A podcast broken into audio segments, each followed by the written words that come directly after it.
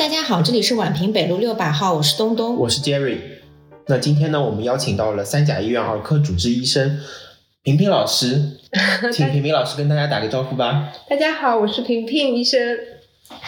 好的，最近听说小朋友肺炎非常多。我之前去剪头发的时候，就听到那个理发师在跟客人说：“哎呀，小朋友的那个班级全军覆没。”然后包括我们群里面也有听友在说，他们班级的微信群里面也是小朋友基本上都得肺炎了。那今年好像是说是支原体肺炎的大年，像美国的七年蝉一样，是是有这个说法吗？呃，是的，呃，我们今年也是在门诊上遇到了很多支原体肺炎的患儿，包括我们自己的病房，现在收住率几乎百分之一百都是以支原体肺炎的感染的儿童为主，呃，以及包括我自己在微信当中，我的朋友们来问我的一些疾病，以往大家可能问到一些消化道疾病会比较多，但今年我可几乎这两周来问的都是我的孩子是不是得了支原体肺炎，然后我们会进行这么一个交流，那嗯。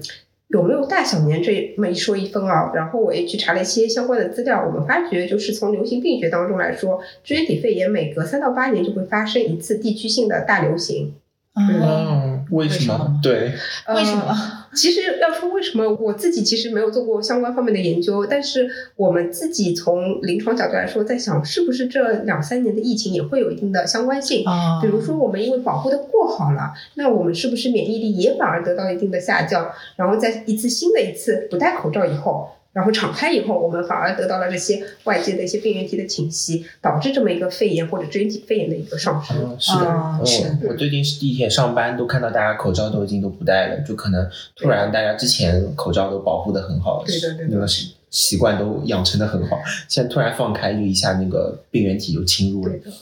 那因为我们之前在我们群里面就是跟群友交流的时候，他们提出了一个比较基础的问题，就是说能不能解释一下什么是支原体肺炎？哎，那比较方便的一种方式哦，支原体肺炎，我们从字面上来看，是不是能直译过来是由支原体引起的肺炎？那首先我们先要了解什么是支原体，再接下去了解什么是肺炎。那支原体它本身呢，它不等同于细菌和病毒，它反而是一种介于呃细菌和病毒之间的微生物，也是我们目前世界上已知独立存在的最小的一种微生物。它有它的一个结构的特点，就是它没有细胞壁，这个也是为它以后的治疗埋下了一个点。我们后面会去讲。嗯，那肺炎支原体。引起的支原体肺炎，它侵袭的部位显然是以肺炎为作为一个表现的。那肺炎本身的表现，它可能在症状上见到我们热咳痰喘，就是发热、咳嗽、咳痰，然后甚至有些儿童出现喘息的症状。那呃引起的肺炎以后，我们会不会通过一些实验室理化检查去明确诊断？那肺炎的。呃，金指标我们肯定是要去看它是不是有一个肺部影像学的体征的改变，有的话我们可以作为一个支原体肺炎的诊断的一个依据。当然，这个当中一定要明确，就是它支原体感染是一个确凿存在的，是有一个抗体的一个阳性。啊，那也是有一个抗体检测的，是吗？是的，不需要做痰培养之类。啊，痰培养我们倒不是做不多，不是在这个当中完成，我们是以血清的支原体抗体去作为一个检测的一个依据。嗯，明白。那支原体肺炎它到底是如何传播的呢？啊，它同很多呼吸道疾病一样，它是通过我们的飞沫传播的，所以口罩不戴以后，大家容易互相的一个传染。嗯，所以现在如果感染的话，是要口罩戴起来。哎，对的，这个本身能阻挡大部分的呼吸道疾病的。嗯嗯嗯。那儿童支原体肺炎它有什么症状呢？就是然后跟我们之前所说的那些病毒性的和细菌性的有什么差别吗？嗯，就是从症状来说，其实真的真的非常的难辨别。我自己要举个例子，就是我同学前两天来问我，他说：“呃，平平，我们家小朋友现在发烧了，呃，去验血，给我看了个血报告，血报告呃，其实白细胞是有一点高的。他当时就问我，他是不是一个支原体感染？这个问题我们要注意啊，他是问是不是一个支原体感染。首先他没有查支原体的一个抗体的检测，我是没有办法回答他这个问题的。但是我说，你从这个血常规来说，我没有办法去排除你。是不是个支原体感染？你首先要完善这个检查。另外的话，就是从症状来说，支原体肺炎其实没有很明显的一个特异性，它可能出现发热、咳嗽、咳痰、喘促。但是这四者不是说兼的，它可能只有四分之一、四分之二、四分之三的表现。所以，呃，同时的话，我们说体征上，这个是由医生来做成作为一个判断的依据的。是不是我们到医院就诊以后，我们儿科的病人除了看咽部的一个查体，我们一定会去听肺部的一个听诊。那肺部听诊也有助于我们判断是不是他有必要去做肺部 CT 的这么一个理化检测。那听诊过程中，肺炎的儿童他会表现为呃一个不对称的一个呼吸。那什么叫不对称？我们可能听到一侧会有一个干螺音或者湿螺音的表现。通常肺炎可能是以湿螺音表现为主，它等于肺泡里边有这种感染后有渗出性的分泌物，有分泌物它在呼吸的时候，这水泡就会有破裂的声音，那就会形成湿螺音。那么我们听到湿螺音了以后，我们就觉得哦，我在听诊上已经有点这种感觉了，它可能是一个肺炎的患儿。那为了明确我的这个判断，我可能会建议他去完善 CT，来让我去看他这个病灶到底是在什么一个范围，嗯，是这个样子。那这个是从医生角度嘛？那如果是小朋友的家长的话，很难。家长的话，其实他的经验更多是来自于他周围的一个感染源。很多家长他会给我们一个印象，他会告诉你，哎，医生，我们同桌支原体肺炎了。他只要说到这句话，我可能也心里会，对不对？我也会有一个想法，说我哎，我要给他去做这么一个检测。同样的，前段时间甲乙流流行的时候，我们都会主动的去询问你周围有没有这方面的呃那个感染的病儿啊，然后我们。就会去完善相关的一些理化检测的，所以支原体肺炎和那个普通我们之前所说的细菌性和病毒性的肺炎，其实症状上是差不多的。就是细菌性和病毒性肺炎本身啊，也是一个很大的概念。你就说病毒性肺炎当中，我们呃小小宝宝那种小猫头，我们会见到那个核胞病毒的感染，它有这种核胞病毒引起的肺炎，通常是以喘息性肺炎为主。这种儿童他就可能是以哮喘作为一个明显的一个症状，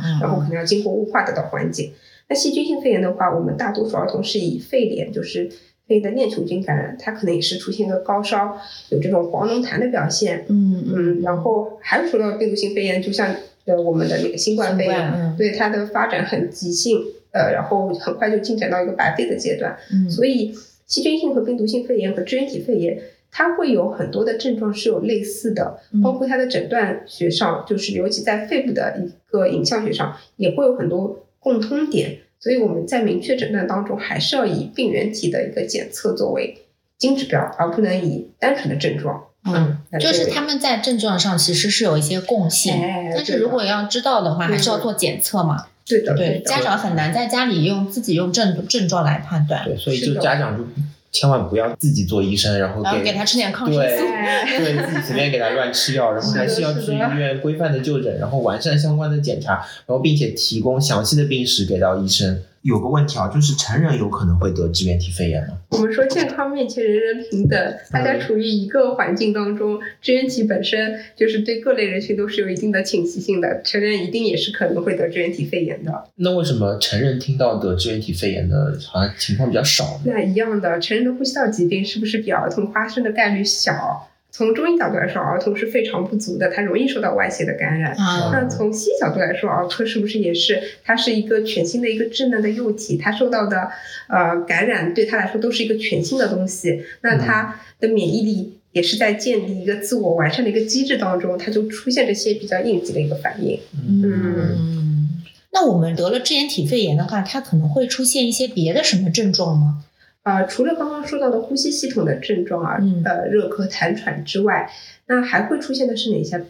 通常在一些发热的这种呼吸道疾病的儿童中，我们常见的一个症状就是胃肠道的不适的反应，嗯，它可能会有咳嗽，呃，那个呕吐，呃，会有这种腹泻的表现、腹痛的表现。然后还有部分儿童呢，我们这个呢，呃，他可能主观上面他不会给我们特别明显的感觉，但是在我们完善心肌酶谱当中，我们会发觉，因为支原体感染，它可能对心肌也会有一定的受损。嗯，然后另外同时就是我们说，孩子的肺炎进展到一定的程度，它会出现一个缺氧的情况。那缺氧本身也是会让我们出现一个心血管的一个表现的，它会出现这种我们中医讲起来叫心阳虚衰这么一个辩证，它是会有这种呃大汗淋漓啊、喘气欲绝啊这样的表现。然后另外的话，呃，我们一个支原体感染的不控制，它通过血型循环，它也可能出现一些脑炎、脑膜炎的一个表现。嗯，那就是比较严重了，可能，所以还是嗯，第一是这呃，我们如果要说到预防的话，其实还是主要还是要及时就诊。比较重要啊，嗯，是的，嗯。嗯，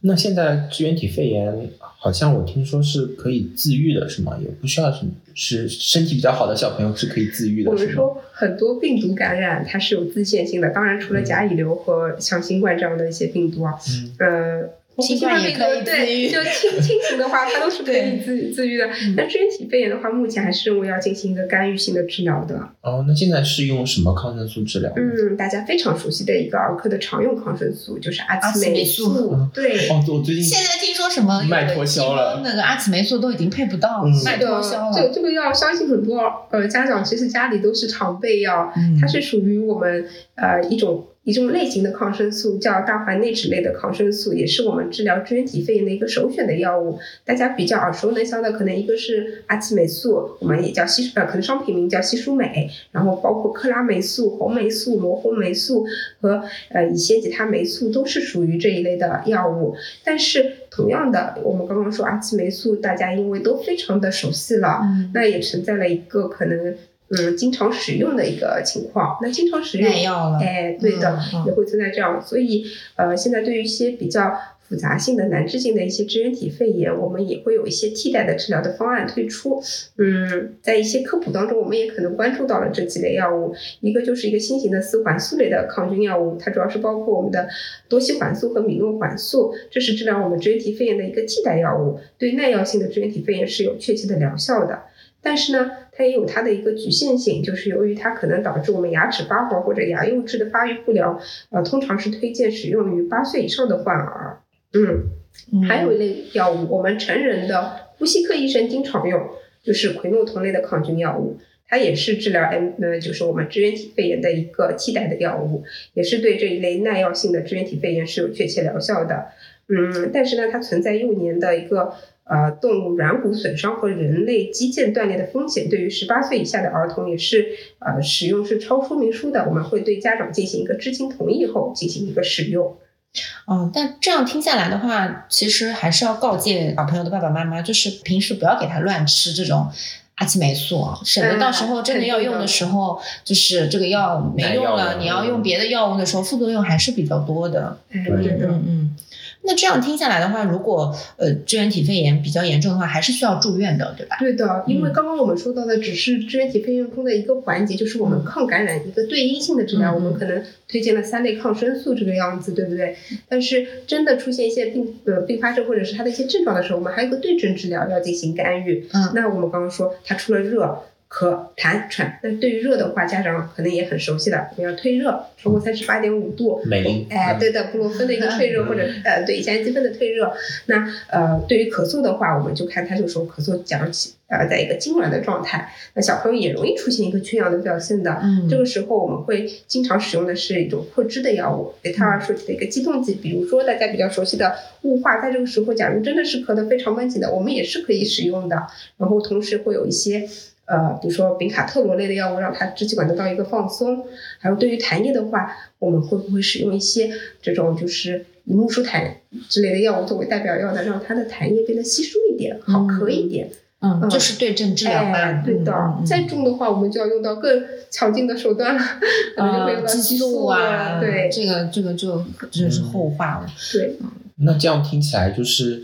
嗯，西医的治疗手段还是围绕。对，一个是对症，一个是对应。那我们中医儿科是怎么认识这个疾病的呢？有什么特色的治疗吗？呃，肯定是有的，因为支原体肺炎本身在中医当中是没有特别病名的，我们是将它归属为肺炎，那它就是在中医病名是相对应的就是肺炎喘嗽，我们中医也称为马皮风或者是风温。那它主要的病机关键就是肺气郁闭，所以出现了这种发热、咳嗽、卡痰。喘促的表现，那对于中医来说，它一定是以开肺化痰、止咳平喘作为主要的一个治则的。初期的话，因为我们孩子可能受到了寒邪、热邪，那我们是不是要解表清肺这样子为主？到后期的话，它可能出现一个痰壅的表现，它我们是不是要清热化痰？然后同时我们要观察患儿的病情的变化，看他有没有出现一些变症。然后积极的使用一些治疗。那中医的话，因为我们呃可以分为两大治疗方法，一个是内治的口服中药治疗，然后是以我们辨证施治作为一个依据的。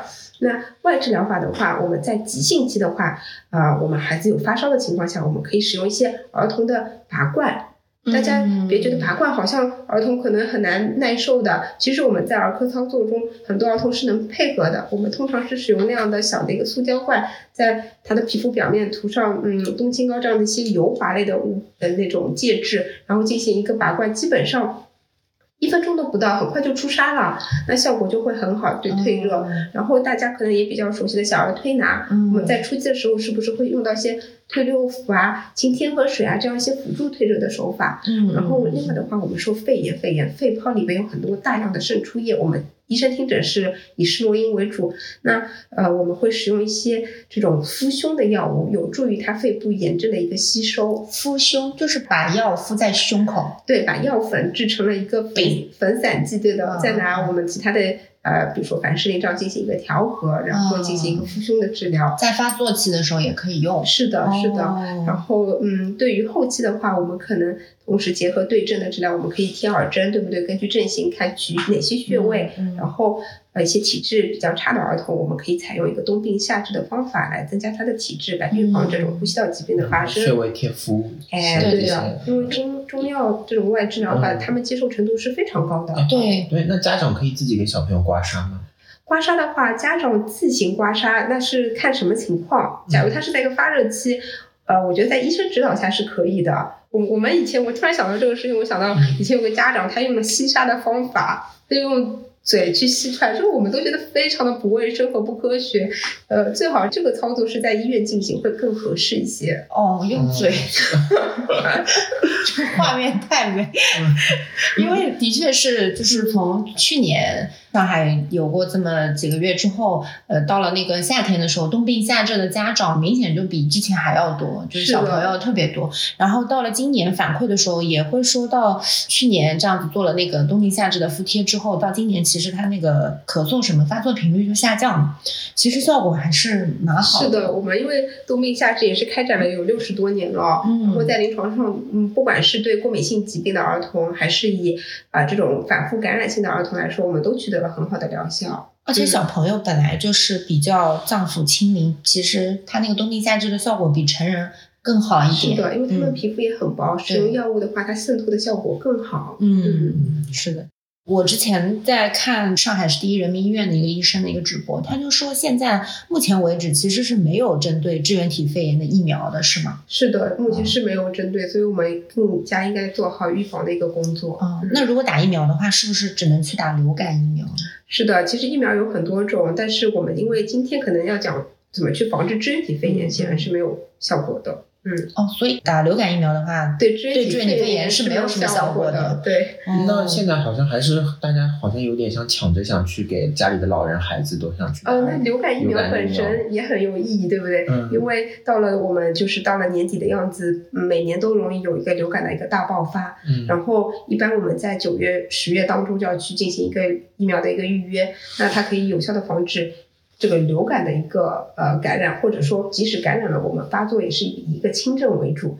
那嗯。孩子不发烧，对于家长来说也是一个很好的一个一个帮助了。嗯，嗯，那所以其实，在支原体感染的期间，可能不推荐打哎是的这个流感疫苗，等平稳了之后是可以考虑打这个流感疫苗，因为本身你这个孩子可能就抵抗力、免疫力就各方面都弱一点。哎，对的，你你去打疫苗的时候，他工作人员会问你的，对对，有没有发热？对对对，你如果发热，他不会给你打的。嗯，那前面我也了解到，就是有一些家里面会给小朋友吃一些提高抵抗力的药物，就是你前面讲，就是你前面看门诊的时候在偷听到的那个体安泰什么之类的药。是有辅助效果的对的。家这个支原体肺炎就是有什么可以预防的？家里面有什么预防的小方子或者说一些药物吗？嗯，就是首先它还是落实到它是一个呼吸道的一个飞沫传播的疾病。那首先我们一定要注意室内的通风，将这种病原体的一个密度降到最低，对吧？然后也避免儿童去到这些人群非常密集或者通风不良的公共场所。我记得现在小朋友很多来看病，他们都会说，哦，周末去哪里玩了一下，迪士尼去了一下，那回来就就突然发烧了，然后查出来是支原体感染，然后有的孩子进展到下一步，他可能就是支原体肺炎了。所以我们尽量是减少去到人群密集的地方。假如一定要去，那肯定是要戴好口罩。好口罩。嗯。还有就是，我们假如已经有点感冒症状了，也是要避免传染给别人。我们要注意到的还是一个礼仪，就是咳嗽或者打喷嚏的时候要用纸巾去捂住我们的口鼻。然后小朋友平时也要注意我们手卫生的一个清洁，用肥皂啊、洗手液在流动水下进行一个啊、比较规范的洗手。然后我们同时儿童，因为他大部分时间在学校或者是幼儿园的，那幼儿园场所也是要注意这么一个通风消毒，避免出现聚集性的这么一个感染。嗯嗯，因为现在如果是小年纪比较小，像幼儿园或者是小学一二年级的小朋友，基本上就是一个病了之后，就全班都病了。对的，就是一批一一个倒下倒下一批，对。对对对。哎，那如果是就是我们这些患儿到医院里面去就诊的话，就是他要注意一些什么吗？注意什么？我们最怕的是太老实的父母，就是其实孩子已经病得很重了，他非常耐心的在等待。因为大家现在也知道，在各大儿科医院，它其实排队等候量都是非常非常长的。嗯，但是就是怕碰到待定的父母，觉得不好意思打扰医生，但是孩子可能就是比较病殃殃的情况下，呃，我们怎么去评判呃评判孩子是不是在一个病殃殃的水平啊？呃，其实中医讲起叫望神，呃，西医讲起的话，它其实要去看他的一个整体的一个表现。假如这个孩子他就是在一个已经非常萎靡的状态了，或者他出现了一些持续的呕吐，甚至有抽搐、嗜睡、昏迷这种情况下，一定不要任何犹豫，赶紧冲进急诊，让哦医生做一个评估。哦我们担心这个儿童已经出现了比较严重的缺氧的情况。哦，嗯就碰到这种情况的话，就跟电视里演的一样，抱着孩子冲进去，医生医生救命！是的，吗？我相信其他家长也是能理解的，因为大家都是为人父母，一看这样的小朋友的确就很重了，你何必在候诊区里面在耐心的等待？哦嗯，明白明白明白。是不是有过这样的例子？呃，但当然，更多的时候我们要提醒家长，假如儿童只是出于发烧，比如说他正好在一个三十九度、四十度的时候，家长也会很急，他就呃脸都烧得通红了，能不能让我插个队？那这个时候插队他就不是太有意义了，因为他哦插队进来也是吃美林，嗯美林本身起效有一段时间，要通过发汗以后才有一个体温的回降。嗯那家长也会说，嗯，你看小朋友这么重了，一定要让我们先看。但是这个其实先看和后看是差不多的，哎是的所以家里可以嗯备一点这种常用药嘛，美是的林什么是的阿奇霉素就不要乱吃了。对的，抗生素还是建议医生指导下使用。嗯嗯嗯，嗯，好的，那感谢今天平平老师的一个介绍，就是让我们对支原体肺炎有了一个大概的了解，然后也给我们的家长一些启发，就是，嗯、首先你在不要随便的你去判断你这个小孩子到底是什么肺炎，嗯就是还规范的去医院去看，嗯然后不要随便给他给他吃任何的抗生素。然后也要经过医生的指导之后，给他做一些特色的治疗，比如说什么吸沙，什么要注意卫生，这种，对吧不？建议吸沙。不建议。吸沙，不是吸沙，这个应该是对对对，然后最后。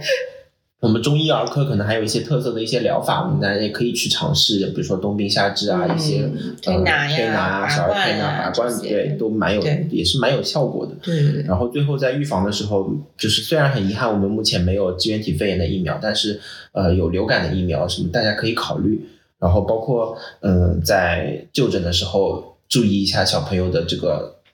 精神状态，如果精神很萎靡了，已经叫不醒了，这种 不要就太老实在那边等了，赶快冲进先先先看他是不是睡着了。我我们平平老师也非常辛苦啊，百忙之中还要抽出时间来跟我们录一期节目，呃，一一一一周都已经上七天班了，大周末的。然后呃，非常感谢婷婷老师。然后之后大家如果有什么疑问的话，可以在我们的粉丝群，也可以在评论区跟我们交流。呃，今天就非常感谢婷婷老师。呃，接着这期节目就到这边，我们下次再见，拜。拜拜拜